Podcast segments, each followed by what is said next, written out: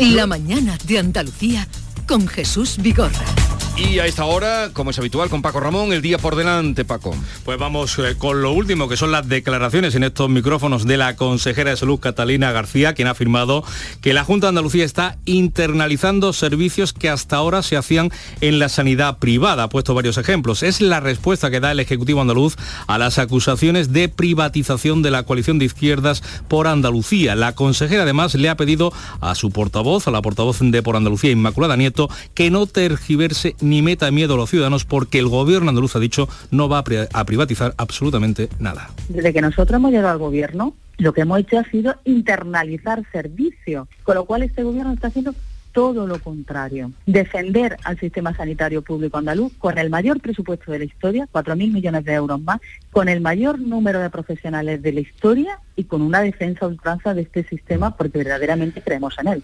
La consejera ha defendido la actualización de las tarifas de los conciertos que recoge una orden de hace 25 años para evitar abusos. Y la Junta va a aprobar hoy el recurso contra el impuesto de las grandes fortunas. El Ejecutivo andaluz considera que el gravamen del gobierno de Pedro Sánchez invade sus competencias, por lo que va a pedir su suspensión cautelar. El gobierno, el de la Nación, aprueba hoy una nueva subida del salario mínimo que pasa a ser de 1.080 euros tras el acuerdo con los sindicatos y después de la polémica por las declaraciones de Pedro Sánchez contra los empresarios. El Consejo de Ministros además va a conceder hoy a Carlos Saura la Gran Cruz de la Orden Civil de Alfonso X el Sabio a título póstumo. Hoy se reúnen los ministros de Finanzas de la Unión Europea y conoceremos los datos del PIB y del empleo del último trimestre de 2022. Para este año Bruselas ha elevado hasta el 1,4% la previsión de crecimiento de nuestra economía, siete décimas menos, eso sí, que la previsión del gobierno. Y el Tesoro Público espera colocar hoy entre 1.500 y 2.500 millones de euros en letras a tres y nueve meses en pleno boom de compra, en pleno boom del interés de los inversores eh, particulares. Además, los aliados se reúnen en Bruselas para concretar entre hoy y mañana el suministro de tanques a Ucrania. También van a estudiar cómo reforzar la defensa antiaérea del ejército ucraniano sin aviones de combate de momento y el temporal mantiene amarrada a puerto la flota pesquera de Cádiz, Málaga y Huelva. Se esperan que esta tarde ya empiecen a mainar los vientos. Gracias Paco Ramón. A ver, eh, en el transcurso de estos minutos, no sé cómo lo veis el asunto. Ya sabéis que los médicos privados lo comentaba antes, están, eh, están en fin, eh, revueltos, han hecho concentraciones, están pidiendo a las aseguradoras que le paguen más de lo que le pagan, dicen que llevan 30 años sin que le modifiquen, hicieron una, un plante el otro día ante el, Colegio de Médicos de, Sevilla, en Málaga no sé si lo han hecho o lo iban a hacer, pero mm, en fin, ya sabéis que están, están en pie de están en pie de vale. Este baremo, quisiera escuchar vuestra opinión, este baremo que ha publicado, que es un borrador que, estaba publicado desde antes y exhibido y enseñado y tal, da al médico de familia la consulta al precio, una consulta al médico de familia o, pediatra en la atención primaria a 65 euros. Eso pone. Me mandan una liquidación de una aseguradora, no voy a decir el nombre de la aseguradora, pero una potente, una de las que hay, de las cuatro o cinco que hay, no hay más a, una, a un médico. Y tengo el nombre aquí, todo delante, o sea que es una foto que me acaban de mandar. La consulta, primera consulta, 8,12 euros, es la liquidación. La revisión 6,93. Y me dicen que las consultas a especialistas se están pagando entre 15 y 25 euros. Con esto no quiero decir nada, sino que este baremo a lo mejor eh, significa también una dignificación para los médicos que están eh, ejerciendo por libre porque la diferencia es abismal. Sí, bueno, yo creo que, lo, que, acabas de abrir es otro gran debate, que va a ser la siguiente.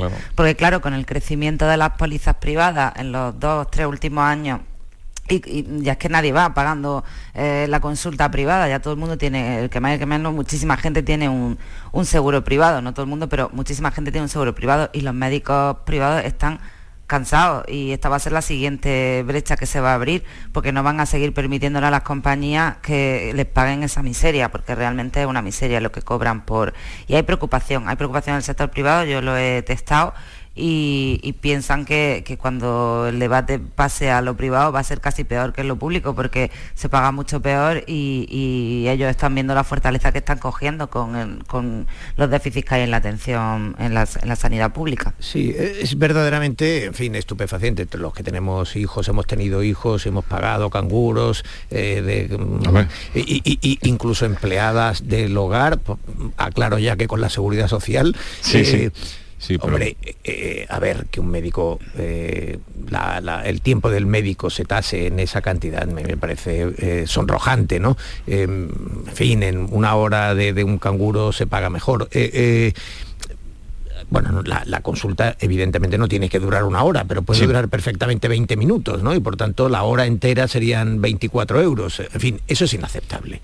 Como dice además África, eh, las eh, aseguradoras han pasado de ser un complemento menor a ser eh, lo que generalizadamente lleva, llena las consultas privadas y por tanto eso no es aceptable. ¿Qué ocurre? Pues que efectivamente hay un problema en la atención primaria, lo hemos dicho antes, eh, las consultas se retrasan mucho, se retrasan días y días, eh, a veces semanas, y en algunos casos, a través de las aplicaciones, ni siquiera te dan la cita, sino que, tienes que, porfiar por ella. A través de las aplicaciones hay verdaderos mm, problemas para conseguir una cita. Claro, entonces eh, eso hace que vayas al seguro privado, y el seguro privado, pues al final nos descubre o nos destapa otros, eh, otros problemas. Yo creo que tenemos un problema en términos generales con la sanidad. Y, eh, me parece, como he dicho antes, y, de verdad que, lo digo con toda convicción, me parece que, la, que hay una, en buena medida, la clase política nos está alejando de la solución, porque todo instrumentalización oportunista, todo, eh, toda, todo ventajismo electoralista no sirve para resolver nada, solo sirve para eh, una erosión eh, en el trincherismo.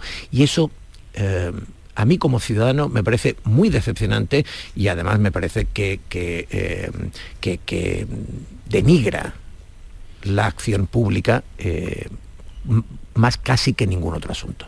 Pero no es ventajismo, Teo. la cantidad de gente que salió a la calle no, no salió por ventajismo político, salió porque no está conforme con el servicio que se le está dando y, porque además siempre nos han vendido y hemos pensado que teníamos la mejor sanidad del mundo. África, de verdad que intento explicarlo con una gran claridad, pero voy a, voy a volver a hacerlo porque está claro que no lo estoy consiguiendo.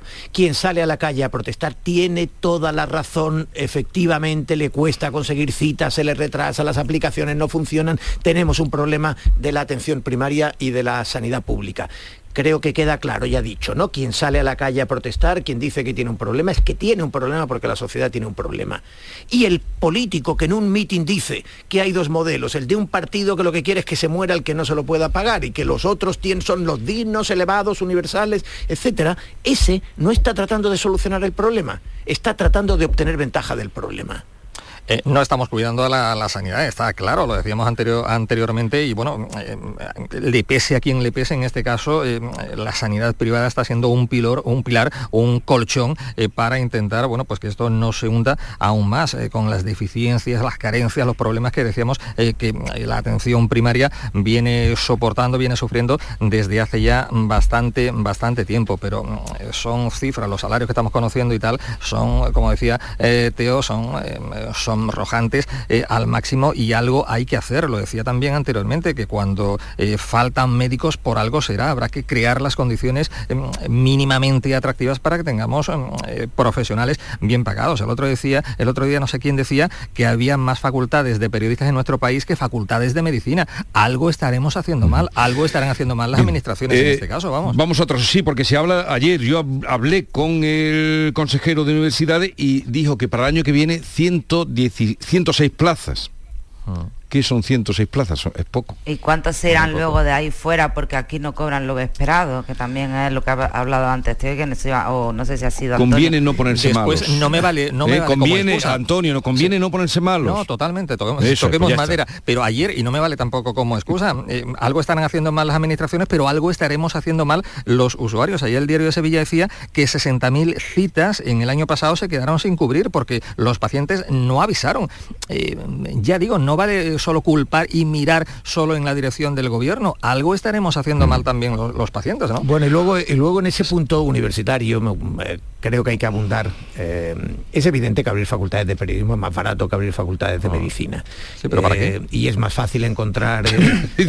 ¿Para qué? Sí, cada vez hay menos medios, menos posibilidades. Un sector, precario, un sector precario, precario tienes, al máximo. Tienes, to, tienes, toda la razón, Antonio. Mira, claro. te contaré algo. Yo, yo soy profesor titular de, de periodismo uh -huh, desde sí, hace claro. décadas y, en fin, eh, solo porque soy muy mayor, no por, no por otra bueno, cosa. Bueno, no, ta, pero, no, no tan mayor. Pero eh, yo recuerdo, nosotros teníamos eh, 50 alumnos por, por aula, y, y, creo que además era una facultad muy, muy, muy considerable y que, que, que, que, estaba haciendo una apuesta muy seria.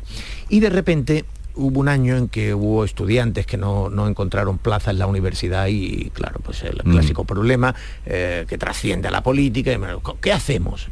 Frase del rector en su momento, bueno, prefiero, eh, prefiero mil alumnos en las aulas que mil alumnos drogándose por la calle, como si las dos únicas alternativas sí. fueran, fueran una y otra. El caso es que a una serie de facultades eh, nos incrementaron el número de estudiantes en el aula y nosotros pasamos directamente de 50 a 150.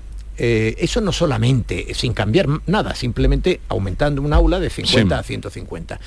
El, el problema, eh, y cu cuento esta anécdota porque el problema es que la sociedad quizás podía eh, absorber a 50 eh, li licenciados eh, con cierta calidad de periodismo, pero mm, 150 empezaba a generar paro y por tanto a degradar la profesión que sabemos que está profundamente precarizada. ¿no? Mm. En fin, em, por supuesto, como dice Antonio, eh, ¿para qué en las facultades de periodismo? Que, que todos eh, creo que defendemos aquí que el periodismo es un instrumento absolutamente fundamental para la calidad Totalmente. de una sociedad democrática y por tanto eso requiere también calidad del periodismo sí. y, y, en este sentido una masificación y precarización es una muy mala noticia. Pero volviendo a la, a la medicina, el problema luego con los, tanto en los MIR como en las facultades es que si no tienes una estructura hospitalaria que te permita darles formación, no los puedes sacar. Uh -huh. Porque tú necesitas que vayan, eh, no digamos en el caso de los MIR, que sean residentes y que, es decir, tú no puedes llegar a un punto en que los médicos tengan que ocupar todo su tiempo en formar a nuevos médicos, tienen que seguir ejerciendo de médicos. Sí. Y, y, por tanto, efectivamente tenemos un problema de, de, eh, de dimensión. Y y seguramente eh, en una de las soluciones inmediatas, pero esto queda para los expertos como observador, desde luego una de las eh, soluciones inmediatas es frenar la huida de médicos. Es verdad que en Andalucía se ha aumentado en 20 puntos. En, antes, en Andalucía, en los años anteriores, se iban el 50% de los mires andaluces. Uh -huh. Ahora se quedaba el 50%, dicho de otro modo, ahora se queda el 70%, es decir, se ha mejorado, pero evidentemente queda mucho recorrido y ahí hay que, ahí hay que incidir. Bueno, dejamos ya el tema de la medicina, por cierto, que habéis hablado de periodismo, pero se exigía una nota muy alta, hubo un tiempo que se exigía mucha nota para entrar sí, sí, sí, en periodismo, era, ¿eh? era muy mucha nota. Muy atractiva carrera. Igual que otra carrera también que se infló y está, es la de odontólogos. El dentista está lleno, pero me dicen ellos, no lo sé, me dicen, me dicen. Bueno, eh, nos habíamos quedado hablando con lo de Uriol, yo preguntaba quién ha salido ganando con todo esto, porque me daba la impresión de que África estaba diciendo que Pedro Sánchez eh, pues salía eh, de esta también eh, bien parado no ganando, sino yo no lo he dicho ganando, es he dicho que, que él ha planificado, la él ha planificado. Hombre, es una tesis atractiva la de África de que Pedro Sánchez haya engañado a todo el mundo. Puede eh, eh, que podría ser, que podría ser, pero que, ha hecho tantas cosas. Es, es, atractiva. Pero que no Uriol, la se, primera vez, pero que Uriol se queda en el banquillo, Uriol y, y Romeva y Dulors y Jordi Turul y, sí. se, y, no se van a presentar. En cambio, los de la sedición quedan ya eh, a disposición de lista electoral. Pero, pero, no son los cabezas de lista, no es. No, no, no, no es... no, no, no, no, no, no, Digo, hombre, Carmen Forcadell en su momento fue la sí. presidenta del Parlamento. Sí, pero ha salido huyendo y... ya, ya no quiere. Sí, sí, sí, pero quiero decir que, que dependiendo del delito que te afectara, eh, la reforma te ha beneficiado eh, mucho o, te ha, o, no, o no te ha beneficiado nada, porque la malversación efectivamente yo creo que es la interpretación que para mí tiene todo el sentido, yo no soy jurista, ¿eh? pero uh -huh. para mí tiene todo el sentido el argumento de que si tú utilizas dinero público para cometer un delito, esa es agravada no puede ser atenuada. ¿no? Oh. Eh, eh, pero bueno, en todo caso, yo estoy convencido, por las declaraciones que hizo el gobierno en su momento, que esta no era la intención. Ellos explicaron, no, no era... sistemáticamente explicaron que eh, la agravada se correspondía a quien se llevaba dinero en el bolsillo. Y claramente estaban mm. diciendo que eso no es lo que había ocurrido en el proceso. Lo que hizo ayer María Jesús Montero y lo que va a hacer el gobierno, naturalmente, es hacer de la necesidad virtud. Es decir, eh, pues nos han pegado un bofetón, pero, mm, pero como el del chiste, y no me ha pasado nada. Es decir, todo lo contrario. Eh, pues el PP no tenía razón. Vale, eh, en todo esto, África tenía razón cuando decía que la oposición no había dicho exactamente que esto iba a ocurrir porque no lo dijo. Lo que sí se dijo es que se estaba haciendo un pacto y se estaba haciendo un mal pacto. Y mm. una vez más una vez más, y la ley del solo sí es sí, es solo el caso más grave, una vez más se demuestra que este gobierno seguramente en su acción legislativa está evidenciando una pésima técnica legislativa. Sus leyes están dando demasiados problemas, sus reformas legales están dando demasiados problemas. Y están dando problemas porque anteponen a los expertos, anteponen eh, los criterios eh, ideológicos.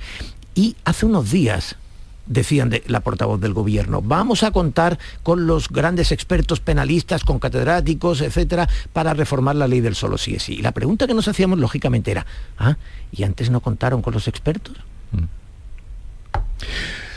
Y no solo, y no solo esta chapuza legislativa, en fin, es la, más reciente, la única en el tiempo ni nada. Si, tenemos que retrotraernos un poco al tema de la pandemia, los varapalos que también recibió el gobierno por aquellos, en, fin, estados de alarma que, después fueron eh, tumbados y tal. Em, ahí tenemos la, reforma de la ley del solo sí sí, que a ver qué pasa con ese, eh, en fin, con ese bloqueo entre PSOE y Podemos. O sea que no es la única chapuza legislativa con la que nos sorprende, entre comillas, el gobierno de, Pedro Sánchez. ¿no? Yo creo que se lo tendría que hacer mirar. ¿no?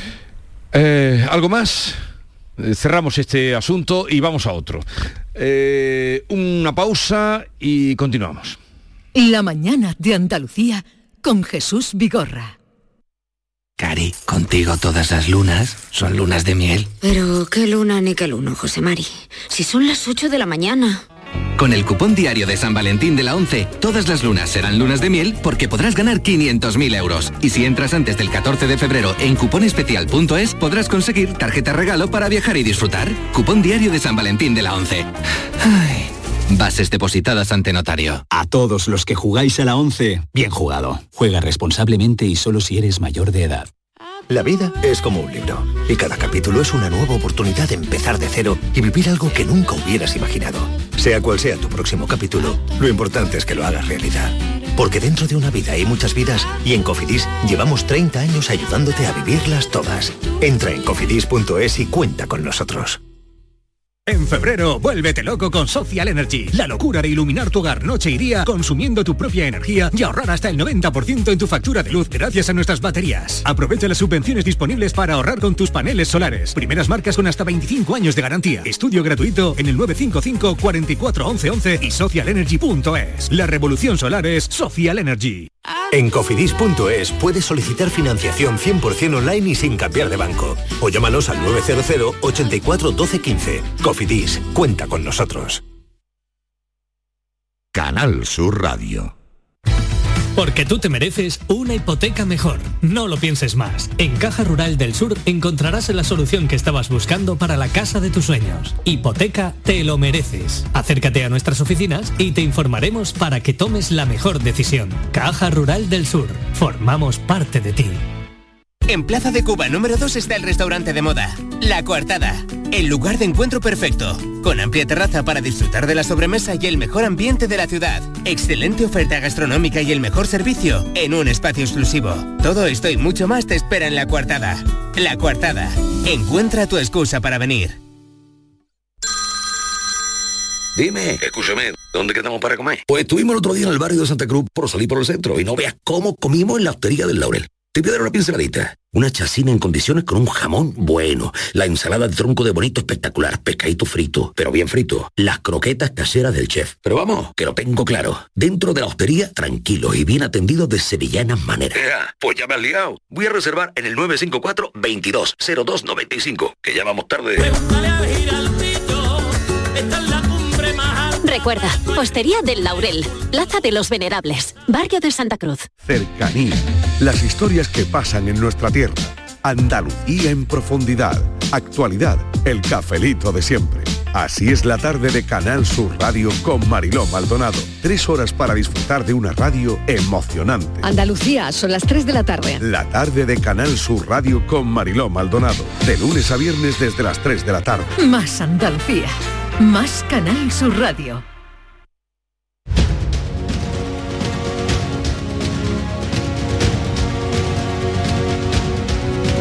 La mañana de Andalucía con Jesús Vigorra. Y con África Mateo, Teo León Gross, eh, Antonio Suárez Candilejo y vamos a saludar en este punto a Lorenzo Amor, presidente de ATA, la Federación Nacional de Asociaciones de Trabajadores Autónomos, vicepresidente de la COE, la patronal. Lorenzo Amor, buenos días. ¿Qué tal, Jesús? Buenos días. Hoy se aprueba mm, con toda seguridad en el Consejo de Ministros la subida del salario mínimo hasta los 1.080 euros, una medida que se ha tomado sin contar con la patronal. ¿Por qué ustedes no ven con buenos ojos esa subida de 80 euros al salario mínimo? Bueno, en primer lugar hay que decir que el salario mínimo tenía que subir y nosotros así lo reconocíamos y lo trasladamos al gobierno.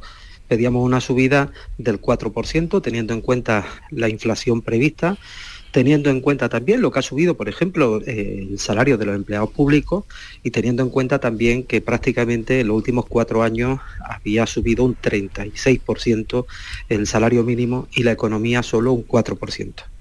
El gobierno ha estimado que hay que subir un 8% y eso, desde luego, lo que sí tengo que decirle es que no es bueno. Va a ser pan para hoy y hambre para mañana.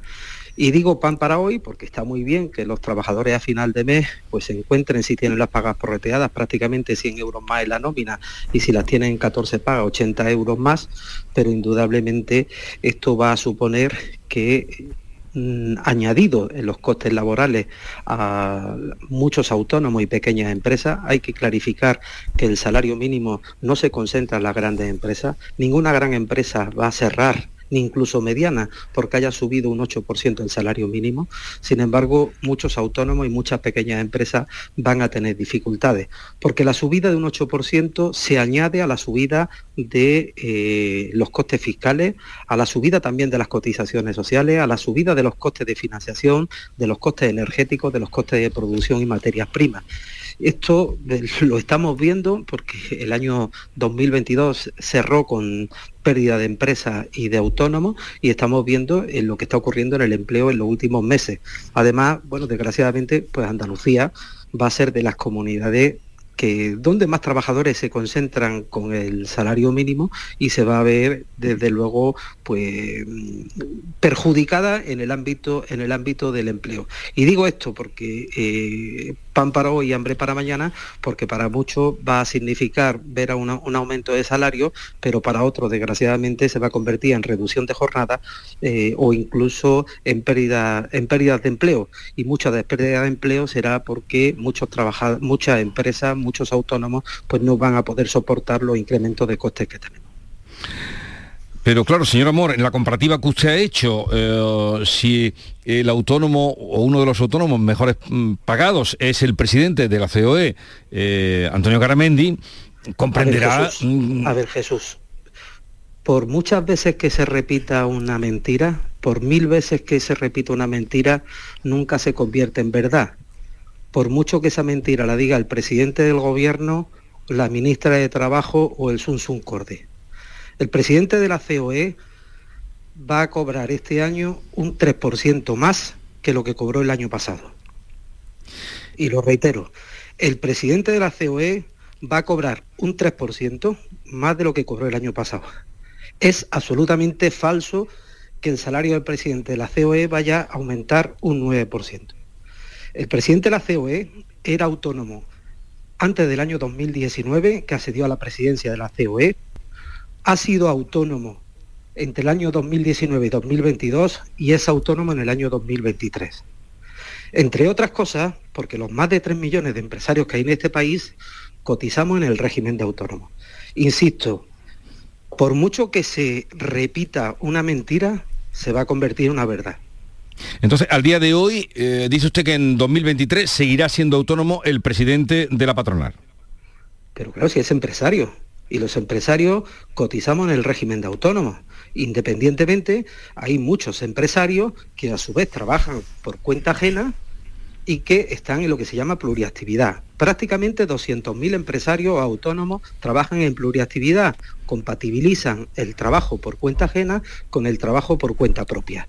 Y en este caso, el presidente de la COE, que, eh, eh, eh, como digo, era, es y seguirá siendo autónomo, pues va a recibir un salario de la COE como venía recibiéndolo desde el año 2019 que accedió a la presidencia.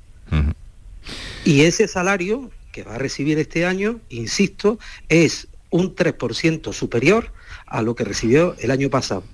Por mucho que se repita mil veces una mentira, se va a convertir en realidad por mucho de que el vocero o el quien se encargue en decir esa mentira sea el presidente del gobierno o la propia ministra de Trabajo. Bueno, pues usted sabe que se ha escrito, se ha dicho, ah, yo le agradezco que usted nos aclare este punto, que, iba a dejar de ser autónomo y que pasaba ya a... Pero, pero, no, todo indudablemente, el papel lo aguanta todo. es que aquí parece que la gente sabe más que el propio presidente de la COE o que eh, o usted que es vicepresidente. de la COE. yo le agradezco que usted me lo aclare usted que es vicepresidente. Señor lo que nosotros lo que nosotros no vamos a hacer nunca ni desde la COE es meternos en eh, las entidades privadas que hay en este país y que no tienen nada que ver. Yo ni me voy a meter en lo que gana un presidente de un club de fútbol ni en lo que gana un presidente de una federación deportiva ni lo que gana el presidente o el consejero delegado de una empresa son entidades eh, absolutamente privadas. Yo entiendo que eh, hay una campaña de desprestigio, insulto y ataque al tejido empresarial y en este caso pues se está usando al presidente de los empresarios y a la organización que representa a los empresarios para intentar desprestigiar al tejido empresarial, porque parece que eso da votos lo que ocurrió el domingo, el insulto, y así lo, dijo el lo ha dicho el presidente de la SEA, el insulto a los empresarios andaluces del presidente del gobierno en Málaga el domingo es para hacérselo ver. Eh, bien, pues eh, lo vamos a dejar aquí entonces. Usted dice, ha explicado ya el por qué eh, se oponen al salario mínimo que hoy se va a aprobar, 1.080 euros. ¿Cree usted que dice que en Andalucía será especialmente desfavorable para los autónomos? Me ha dicho. Bueno, insisto, nosotros estamos de acuerdo que el salario mínimo tenía que haber subido un 4%, un 8% lo vemos desproporcionado y que hará un daño tremendo a muchos autónomos y muchas empresas, no solo por esos 80 euros, que no son, que son 80 más las cotizaciones sociales, pues prácticamente se convierte en más de 115 euros al mes añadidos. Es que no son 115 solamente, es que los costes financieros son 300 euros, es que los costes energéticos eh, también han subido, es que aquellos autónomos que tienen un alquiler, ha visto como el alquiler ha subido un 8,7, claro, cuando uno va metiendo, eh, va llenando cada aumento en un vasito de agua, llega un momento en que el agua rebosa. Y por eso decía que es pan para hoy y hambre para mañana, porque puede parecer muy bonito que subir los salarios pues prácticamente 80 euros o 100 euros, depende si tiene las pagas porreteadas, pero el problema es que muchos trabajadores pues se van a quedar desgraciadamente sin ese salario o viendo reducido ese salario porque va a haber reducida su jornada. Lorenzo Amor, presidente de ATA, vicepresidente de la COE, gracias por estar con nosotros, un saludo y buenos días. Muchas gracias, un saludo. Adiós.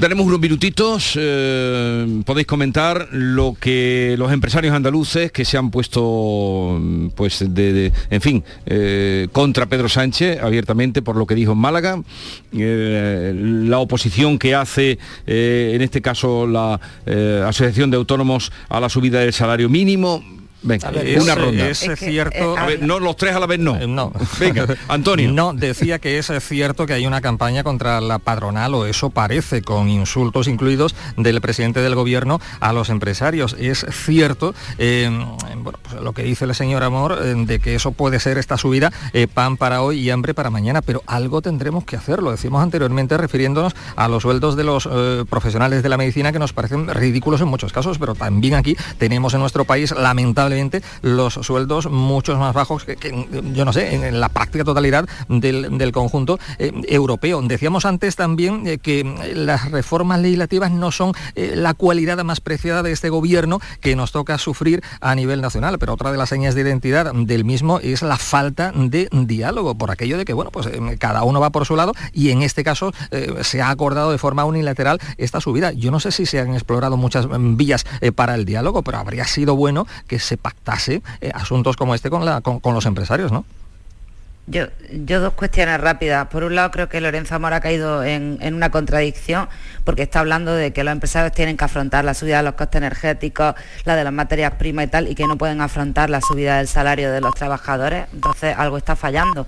Si tú puedes afrontar, y, ahí está tu política de precios, todo lo demás, ¿por qué vamos a penalizar justamente a los trabajadores? Creo que además hay que acompañarlo porque esos trabajadores también están sufriendo todas esas subidas en su, en su vivienda, en su domicilio particular, en su vida diaria. Y luego, por otro lado, a mí no me preocupa el sueldo de Garamendi, que cada uno pues, puede poner el sueldo que quiera, si la COE se lo puede permitir, perfecto.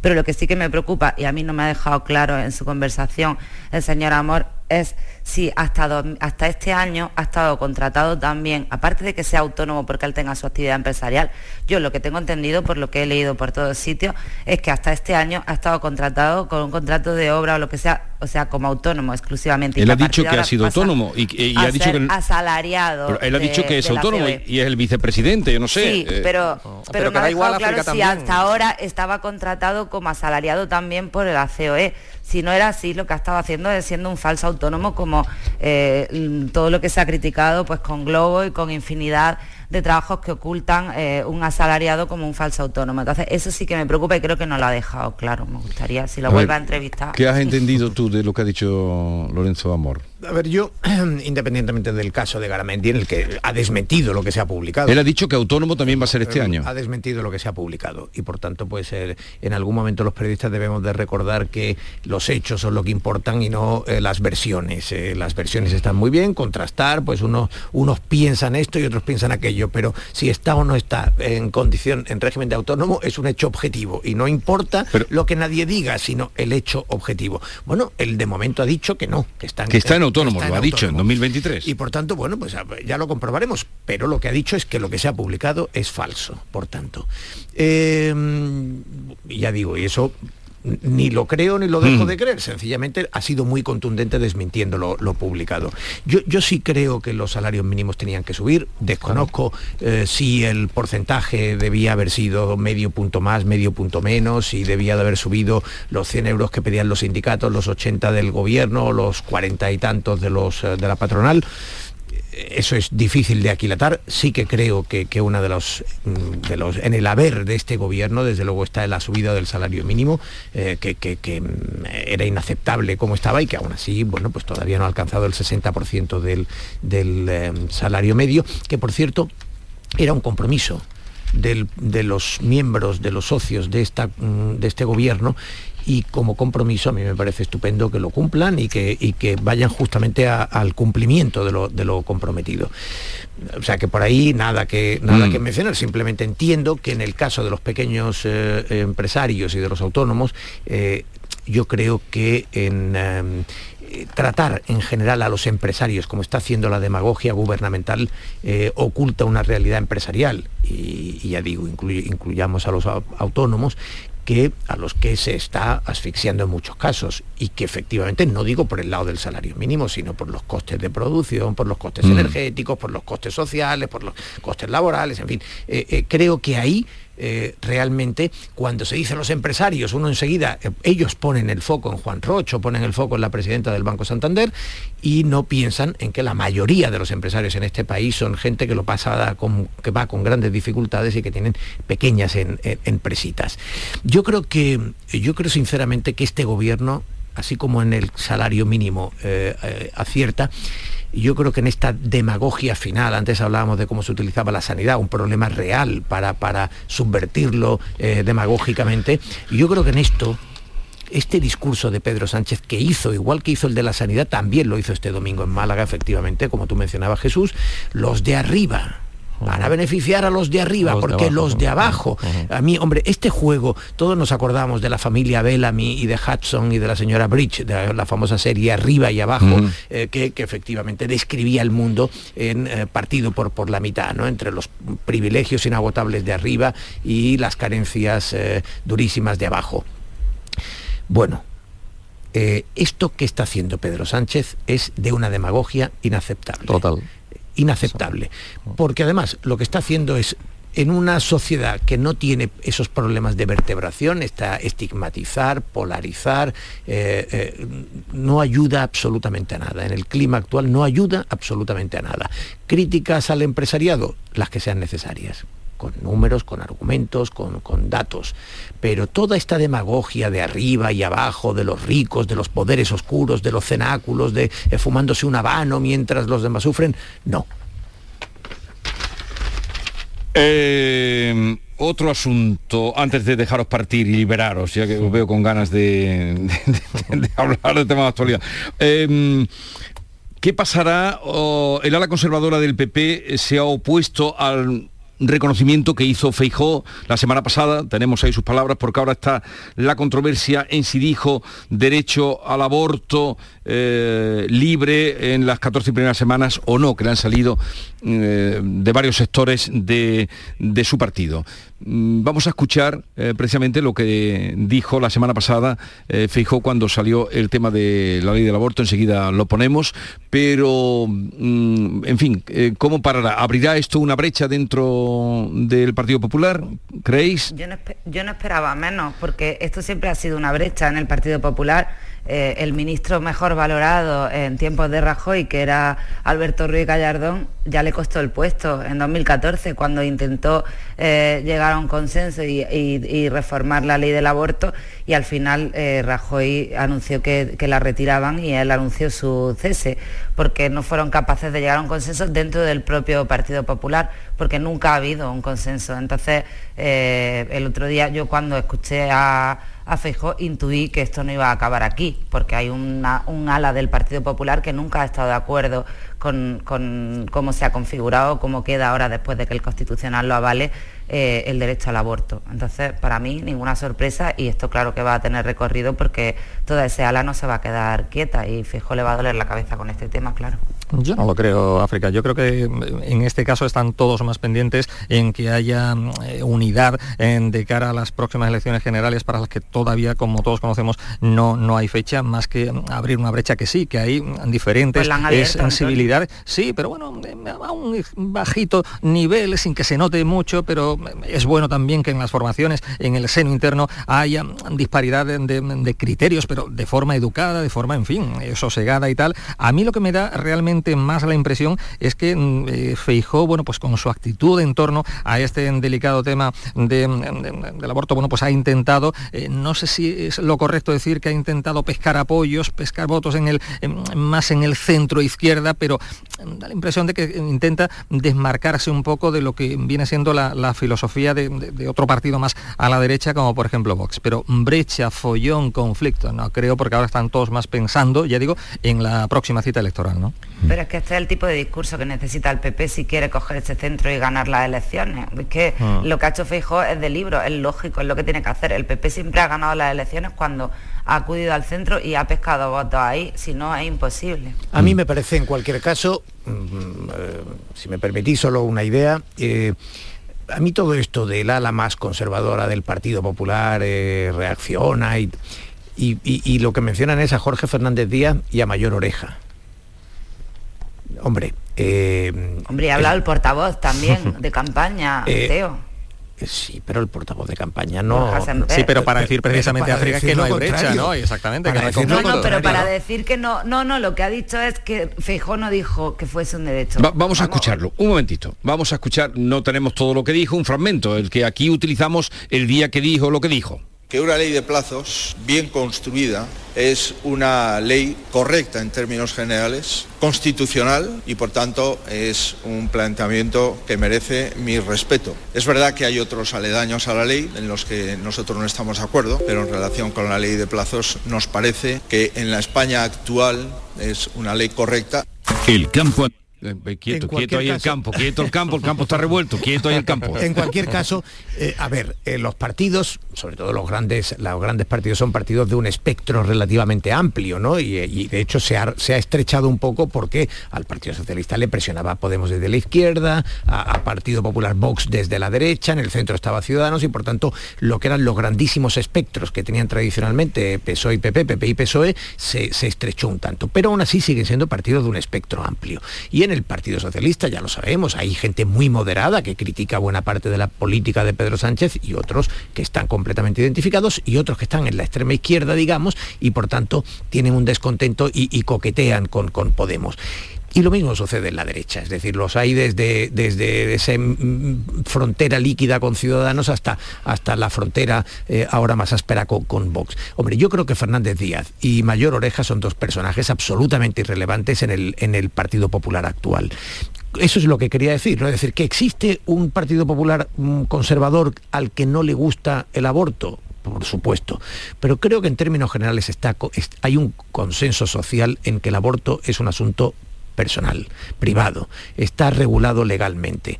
Y eh, lo que dice Feijó es, en esos términos me parece que está bien. Y a partir de ahí, este es un asunto en el que poner de acuerdo todo el mundo, como en un asunto que tiene tantas implicaciones morales, es imposible. Pero el Partido Popular oficialmente acepta eh, la situación legal en la que está el aborto. ¿Algo más? Yo insisto, no, insisto en que Borja No, sí, no, sí, no me digan no, que sí. Pues eso, que estoy África cree que hay brecha. está comentando Teo, pero el que ha abierto el debate ha sido precisamente Borja Semper, que es el que han puesto para eh, tratar todo eh, que no, África, que el debate lo habrá abierto en todo caso lo que ha dicho Feijó, pero Feijó lo acabamos de escuchar, lo que ha dicho es lo que ha dicho y no ha dicho otra cosa que no, que no haya dicho. Yo creo eh, que no hay brecha, que no hay conflicto, al menos en este momento, lo que decía Teo. Hombre, mencionar como a la derecha a dos personas que sí que lo han supuesto y que han significado mucho en otro tiempo del Partido Popular, pero que hoy mm, son ilustres militantes y tal, pero que no pasan de ser eso. Y, el matiz de Borja Semper... Lo comprobaremos porque nos veremos por aquí en próximas semanas. Pues el, matiz de Borja Semper, en todo caso, eh, yo creo que en el ideario del Partido Popular siempre ha estado, eh, es decir, Feijó lo que dice es, a mí me parece que esta regulación legal es correcta pero que en términos, o sea, que en términos morales haya mucha eh, crítica hacia la forma de abordar el aborto y, por ejemplo, pues en la, entre menores a los 16 años, el permiso paterno, es evidente que el Partido Popular discrepa en algunos puntos. Claro, y que es bueno también, y también está claro, perdón Antonio, que para ellos, y ese es el matiz que introduce Borja Semper, ojo, que cuando decimos que esto está regulado legalmente, eh, la cuestión de decir esto es un derecho, eh, el Partido Popular ahí tiene más matices y sí que cree que ese derecho debe incluir otra serie de aspectos, eh, eh, intento de hacer políticas de familias, eh, de, no, no fomentar sino combatir el aborto, etcétera, lo cual es absolutamente coherente con, su ideario. Pero sí que dio respaldo a la resolución del Tribunal Constitucional sobre este aborto. Eso dio respaldo. Sí, pero que es bueno que haya democracia interna, que por cierto, Jesús, felicidades por la entrevista anoche a José Antonio Marina, donde al final habló de, de democracia, nos aclaró muchas cuestiones en Canal Sur televisión, pero que, ya digo, que es bueno que haya democracia eh, interna en los partidos, sobre todo en partidos con un espectro bastante amplio, donde caben muchas familias y muchas sensibilidades. Y yo no veo Sí, pero que a la vista está que no hay unanimidad cuando el recurso no se había retirado y ahí seguía. Si hubiese estado claro, el PP había, habría retirado el recurso antes de que el Constitucional lo hubiese tenido que resolver. Bien, eh, se acabó. Eh, quedáis liberados, además hoy habéis, eh, habéis hecho una peonada un poquito más larga, son las 9.43 minutos. África Mateo, eh, Antonio Suárez Candilejo, Teo León Gross, que a partir de la 1 menos 10 en Canal Sur Televisión podrán ver en mesa de análisis que saldrán estos temas y otros. Y, estos y otros y otros y estos. bueno, un abrazo a todos. Adiós a todos. Un abrazo, hasta luego. 9.43 minutos de la mañana. continuamos, tenemos hoy muchas cosas que ofrecerles como cada día y mi pareja, que eh, ¿dónde estáis? Eh, Maite Chacón, David Hidalgo, que ya vienen para acá, hoy más emparejados que nunca.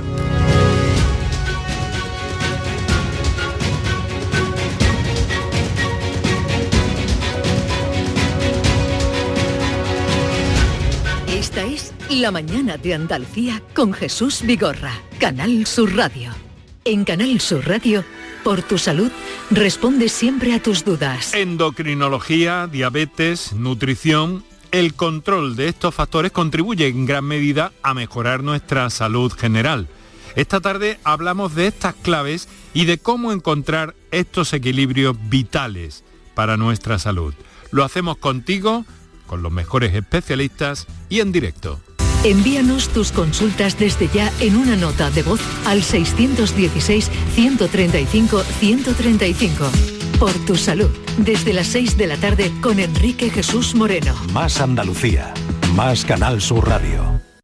El campo andaluz necesitaba un paso adelante. Por ello, hemos sembrado millones de datos, regados con inteligencia artificial para hacer posible... Siembra, la nueva plataforma colectiva por inteligencia artificial de asistencia a la planificación de cultivos para su comercialización. Toda la información para acertar y cultivar la solución más rentable. Junta de Andalucía. Canal Sur Radio. ¿Buscas una forma especial de celebrar San Valentín con tu pareja? Disfruta de una cena romántica a bordo de un lujoso catamarán con cruceros Torre del Oro. Reserva ahora en crucerosensevilla.com por tan solo 79 euros la pareja. Reciclos llega a tu ciudad. La nueva aplicación con la que podrás ganar premios solo por reciclar. Participa reciclando latas y botellas de plástico de bebidas. Cuida tu entorno y gana premios. Descárgate la aplicación Reciclos y empieza a formar parte del reciclaje del futuro. Ecoembes y Ayuntamiento de Dos Hermanas. ¿Has pensado en instalar placas solares en tu vivienda o negocio? Con Sol Renovables, enchúfate al sol. www.solrenovables.com o 955 35 53 49. En Supermercados Más celebramos nuestro 50 aniversario y lo hacemos regalando 50 compras para todo el año y con más de mil ofertas, como el aceite de oliva virgen Carbonell 5 litros. Este mes el litro sale a 5,19 euros. Disfruta de un año de regalos en tu supermercado más y en supermercadosmás.com. Cada mes un premio diferente. Consulta condiciones en nuestra web. En esta vida puedes ser uno más o ser inolvidable, o genuino, o único, o realmente auténtico. Porque puedes ser uno más o ser tú mismo. Como el Audi A3 Sportback Genuine Edition. Ahora sin plazos de espera, con el carácter deportivo del paquete S-Line y la última tecnología. Condúcelo desde 410 euros al mes en 48 cuotas con Easy Renting y entrada de 5.713 euros para unidades limitadas. Oferta Volkswagen Renting hasta el 28 de febrero. Consulta condiciones en Audi.es. ¿Tienes una agua limpia o cualquier aparato del hogar que no funcione? En Quality Hogar somos los únicos que te lo reparamos con piezas y recambios originales. ¿Quieres cambiar tu agua limpia o tu vaporeta antigua por una nueva? Con Quality Hogar puedes hacerlo con las mejores condiciones y financiación. Llama ahora y pide tu presupuesto gratuito y sin compromiso. 937-078-068. 937-078-068. Acualimpia es marca registrada de Quality Hogar, tu servicio técnico de confianza. Llámanos. Todo el deporte de Andalucía lo tienes en El Pelotazo de Canal Sur Radio. La información de nuestros equipos, las voces de los deportistas y los protagonistas de la noticia. Tu cita deportiva de las noches está en El Pelotazo. De lunes a jueves a las 11 de la noche con Antonio Caamaño. Más Andalucía, más Canal Sur Radio. Canal Sur Radio. ¿Sabías que los niños de entre 6 y 15 años tienen atención dental gratuita? Mediante el Plan de Atención Dental Infantil de la Junta de Andalucía, los niños de hasta 15 años tienen asistencia dental gratuita en clínicas concertadas. De Implant, como clínica concertada, ofrece a tu hijo asistencia dental gratuita para garantizar un perfecto desarrollo bucal hasta su edad adulta. Pide cita en theimplant.com y ven a conocernos. Si necesitas un electrodoméstico, ¿por qué pagar de más en grandes superficies? Ven y paga de menos en Tiendas El Golpecito. Tus primeras marcas al mejor precio y una selección de productos con pequeños daños estéticos con descuento adicional y tres años de garantía. Tiendas El Golpecito. Ahorra hasta el 50% en tus electrodomésticos. 954 100 193 y tiendaselgolpecito.es. Llega el remate final de las rebajas de Mercamueble. Aprovecha un 10% de descuento adicional sobre el precio ya rebajado. No pagues nada hasta dentro de 6 meses y además 12 meses sin intereses. Solo en el remate final de Mercamueble. No lo dejes escapar. Las noticias que más te interesan las tienes siempre en Canal Sur Mediodía Sevilla. Y este viernes te llegan desde Villanueva del Ariscal, donde se celebran las séptimas jornadas ecoturísticas bajo el lema Taberna, Mosto y Buena Mesa. Canal Sur Mediodía, Sevilla. Este viernes a las 12, en directo desde el Ayuntamiento de Villanueva del Ariscal, con la colaboración del Ayuntamiento de Villanueva del Ariscal. Esta es La Mañana de Andalucía con Jesús Vigorra, Canal Sur Radio. Maite Chacón, buenos días. ¿Qué tal, Jesús? ¿Qué David tal? Hidalgo, ¿Cómo buenos estás? días. Buenos días, no sé si felicitarte. Ayer sí porque era el día de la radio, pero hoy el día de San Valentín, digo, estará enamorado, Vigorra, no sé, no sé si es terreno resbaladizo o mejor no preguntarte, querido. Entras en todas las convenciones. Tú- pero tú nos has hablado... No, tú entras en todas las convenciones. Pero vamos a ver, si es el día de San Valentín, nosotros como Valentín, profesionales de la y ayer radio... fue eh, Santa Fausta y eh, mañana no sé cuál es. Pero hoy cuánta gente hay San hoy celebrando, ¿no? Maite, ¿tú celebras el día de San Valentín? No. Yo tampoco, ¿eh? Yo no lo celebraba. No lo celebro, pero hoy, pero no vamos a hablar de San Valentín, vamos a hablar del amor. ¿Por qué no? ¿Por qué no vamos a hablar del amor? El amor es un tema, un, un tema universal. Pero el amor Mira, tiene muchas ma- muchos matices. Te digo un dato que me ha gustado mucho hoy. Venga. Dice Infojobs que el 14% Sí, bueno, una, una bueno, fuente bueno, eh, muy fidedigna. Una universidad, un grupo de... Sí, una universidad. El 14% de los españoles tiene o ha tenido una relación con una persona de su entorno laboral. O muy poco me parece. el Solo 14. el 14. el 14. Yo tuve una relación en mi entorno laboral. Vamos que te ha casado Bueno, y- y- con y tu la mantienes. Que me dura 30 años. Y la mantienes. Pero eso, es- el roce, 33. el roce es el cariño, es que llevamos más tiempo con nuestros compañeros. Yo paso más tiempo contigo que con mi mujer. Oye, ten cuidado, que no vaya a ser que Mónica se ponga celosa. No, pero hay otras compañeras y tal. Y surge, surge el roce, surge es el amor. normal, es normal. Es- eso vamos a preguntar, ¿no? ¿no? ¿Qué vamos a preguntar hoy? Mira, ¿Lo tenéis claro? sí, más o menos. Hemos, hemos discutido un rato arriba, ¿eh? No creas. Eh, vale, eh, pues venga, adelante. Es que le voy a hacer una pregunta No, aquí no, a... házela, házela, venga. A ver, Tira, tira tú para que eres tan aficionado a coleccionar citas de taza, habrás traído hoy una del amor, ¿no? No, porque yo creo en el amor, pero no en San Valentín. Por tanto, ¿Pero qué para mí, ver? el ¿Pero qué amor tiene que ver? son- No, no, no me todos los días del año es el día del amor. ¿Quién ha empezado a hablar de este asunto? Yo, te preguntaba Maite, a ti. ¿quién ha empezado? No, arriba, no, No, no, aquí, todos. aquí, aquí, aquí, eh, Ah, ante aquí, el público. Aquí él. Él. Él porque siempre te he preguntado tira, una cosa que no has contestado. Te he preguntado si estás enamorado. Y no viene, y no tengo por qué contestarte. Bueno, pues no me preguntes Yo a le contesto ahora. esa cosa a Norma con sus cuestionarios binarios, pero a ti no Pues tengo por qué contestarte. pregúntame a mí. Yo no tengo ninguna duda, yo no tengo ningún Pero problema tú eres tú y yo soy yo. No, pero es que yo sé. tú y yo soy yo, y transparente, Maite es Maite. Yo soy transparente, lo contesto todo. Pregúntame, ¿qué quieres saber de mí? Pero Que tú no, no, que no, que no. Tú no, tú eres hermético. Yo te pregunto, ¿estás enamorado tal? Y, y lo resbala todo, ¿no? Quieres que nadie sepa nada de ti. Di algo. Mi, mi labor aquí es de guardia de tráfico, de dar salida a uno, entrada a otros, de guardia de tráfico. De echar bronca, porque tengo un club de fan diciéndome que. El club de fan. Cuanto que- más bronca te eche, más fan te salen. Tú Sí. déjalo. Hoy me va a echar unas Tú cuantas. calladito, tú calladito. ¿Por qué? ¿Qué vas a hacer hoy? Porque voy a hablar del amor y todo lo que yo pienso del amor. ¿Qué le enamora de una persona? Mira lo que dice García Márquez, es una frase que me gusta mucho. A ver qué dice García Márquez. Te quiero, no por quién eres, sino por quién soy cuando estoy contigo. Oh. Es maravilloso, ¿eh? La gallina. Qué, qué bien queda ahí García Márquez. ¿No? García Márquez. García qué Márquez, bien que queda. fíjate cuando Pero esa- murió lo que salió. Esa frase es un poco Claro. engañosa, porque siempre cuando queremos seducir mostramos la mejor parte de nosotros y después no somos ese, ¿eh? Después damos la cara. Hombre, Eso dura claro. un tiempo. Eso dura un tiempo. Sí. pavo real. ¿Eh? No, y es verdad, y- luego no- como el amor es, dicen que el amor es ciego, y es verdad, sobre todo en el proceso inicial de enamoramiento, es que no ves los defectos del otro, ¿eh?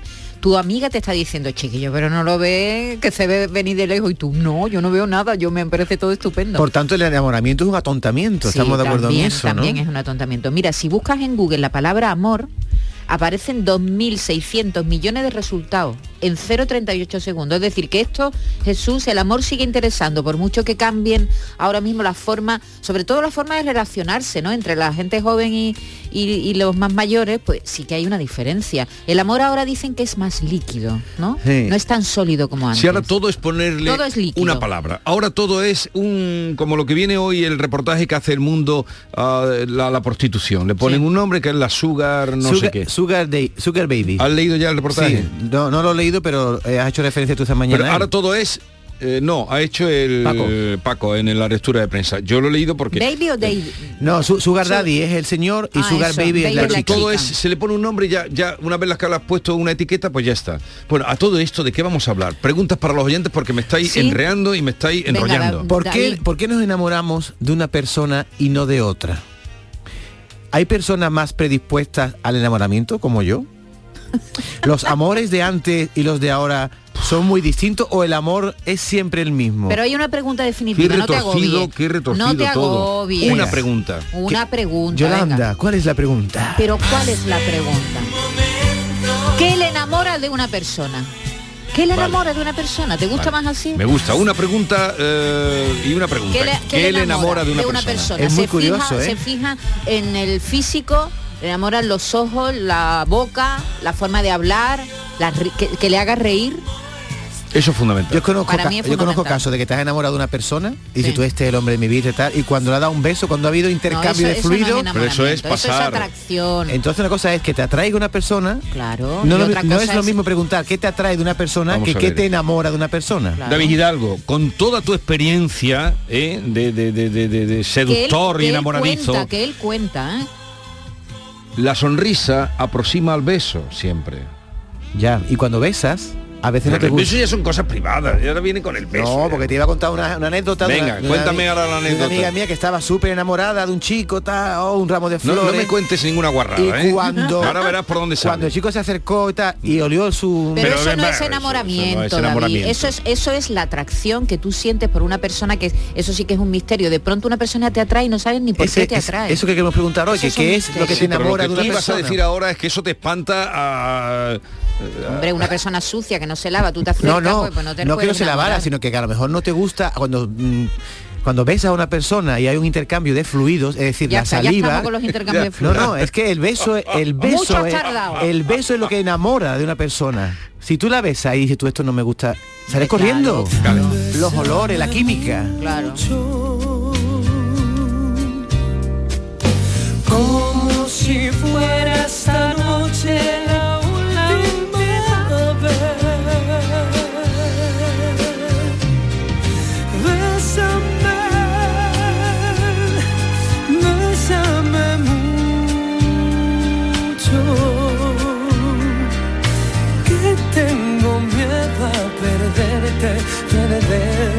después. Pues hoy en el Día de los Enamorados, eh, García Barbeito habla del amor exagerado. Porque el amor no, se- no siempre a las personas. O tergiversado a los animales. Querido Antonio, te Ah, ¿sí? escuchamos. ¿De eso habla? Óyelo. Muy buenos días, querido Jesús Vigorra. Perversos de Belarra y los animales. Día de los enamorados. Pero si de amor se habla, que sea de amor animal, que el otro está en horas bajas. Digo, el amor entre humanos, esa relación tan rara. Y si no lo es, lo parece en la boca de Belarra. Camina con tropezones sin sujetador del habla y claro, pues se le notan las intenciones que guarda. Y habla de los animales y Noé parece un canalla al pie de los miramientos que tiene la de Navarra. La zoofilia, pues sí, una burrita, una pava, sí, pero sin hacer daño y cuidado al desvirgarla. Y ahora le pregunto yo, porque la burra no habla, ¿cómo sé yo si la burra quiere por la retaguardia? ¿También el solo sí es sí? ¿O ya en este caso basta con que la burra no hable y se nos quede tan pancha? Usted me va a volver loco, señora Ione Belarra. Contésteme, por favor, aunque sea de forma rápida. ¿Qué le parecen los viejos que mueren solos en casa? ¿O al ser humano no tienen los lujos de la animalia? Porque si a esto le suma lo que ha dicho de las ratas, que pagarán con dos años de cárcel si alguien la mata, no se le vaya a ocurrir venir un día a mi casa, porque entre salamanquesa, hormigas, ratones, ratas y todo lo que no vuela, y algo peor, que se arrastra, no queda un animal vivo si me coge con la tranca. Porque claro, proponerle al roedor cosas raras, eh, digo asunto de zoofilia, no creo que lo aceptara. Además, está la burra, que estas se encelan por nada, y después con el enfado puede volvernos la espalda. En fin, que me está poniendo usted la cosa tan mala que me veo besando burras y haciendo sitio en la cama para que no pasen frío a las asquerosas ratas. ¿Qué hago? ¿Le escribo poesía a la burra de mi alma? ¿Y hoy San Valentín le compro como regalo unas bragas? Si no para esta locura, tendré que irme de España.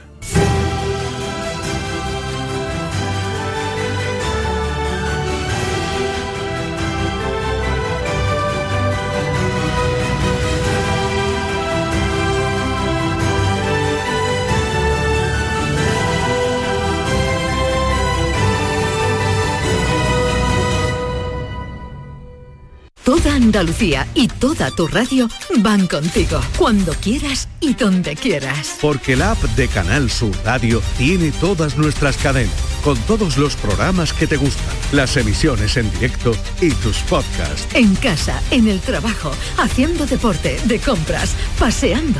Descárgatela. Tienes todo Canal Sur Radio, Radio Andalucía Información, Canal Fiesta, flamencoradio.com y Canal Sur Radio Música para ti. Toda Andalucía y toda tu radio van contigo. Más Andalucía. Más Canal Sur Radio.